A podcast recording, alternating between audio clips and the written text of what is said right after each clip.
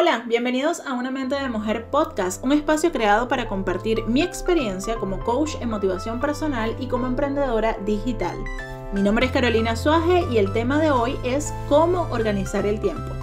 Así que recárgate energía que ya comenzamos.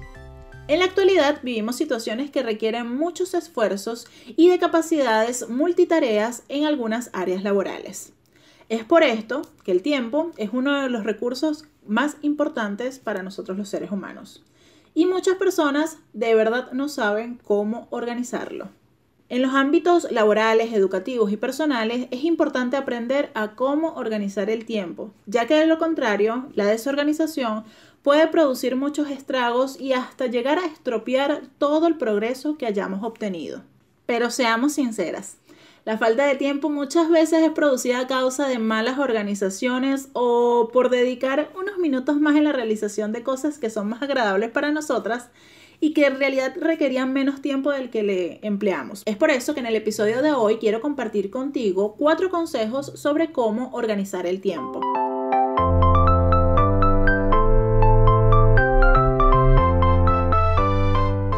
El número uno, realizar un horario.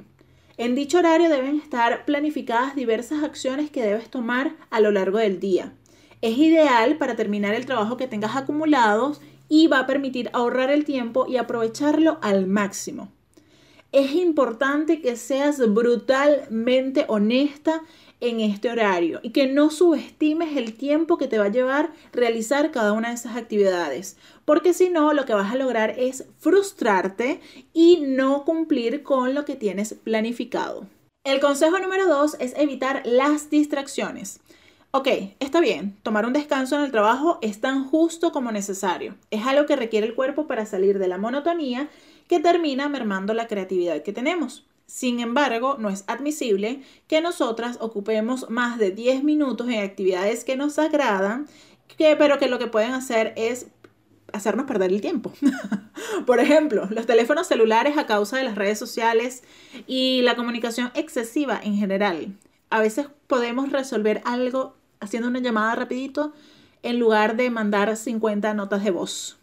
En mi caso, por ejemplo, lo que estoy haciendo ahora es desactivar las notificaciones del celular mientras estoy sentada trabajando porque así evito distraerme y me concentro más en lo que tengo que hacer. El consejo número 3 es cumplir con tus horas de sueño. Si bien es cierto que muchas veces a lo largo del día no nos queda tiempo suficiente para realizar actividades que disfrutemos, que nos despejen, no es adecuado que nos desvelemos toda una noche revisando Netflix o viendo Instagram, nada, nada de eso, ya que no es algo saludable ni genera beneficios de ninguna forma. Lo que sucede es que si ocupamos mucho tiempo en esto durante la noche, queda poco tiempo para nuestro descanso, lo cual va a ser terrible para la mañana siguiente. Nuestro cerebro y nuestro cuerpo como tal requieren de cierta cantidad de energía, la cual se obtiene únicamente mediante el descanso y una buena alimentación. Y por último, el consejo número 4, buscar inspiración. Cuando nosotras como individuos mantenemos nuestras aspiraciones y motivaciones en alto, es difícil, difícil que perdamos el tiempo. Cuando se pierde esa inspiración, eh, poco a poco tendemos a llenarnos de estrés y esto nos produce actitudes que no nos permiten cumplir con una buena labor. El ahorro de tiempo muchas veces depende de lo que cada individuo decide y desea realizar y alcanzar.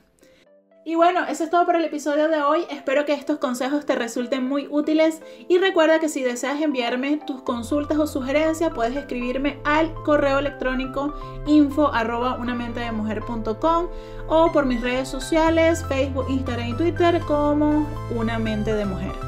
Gracias por escuchar el episodio, los espero en el siguiente y me despido por ahora, no sin antes recordarte que debes vivir el momento con amor, en gratitud y con mucha pasión.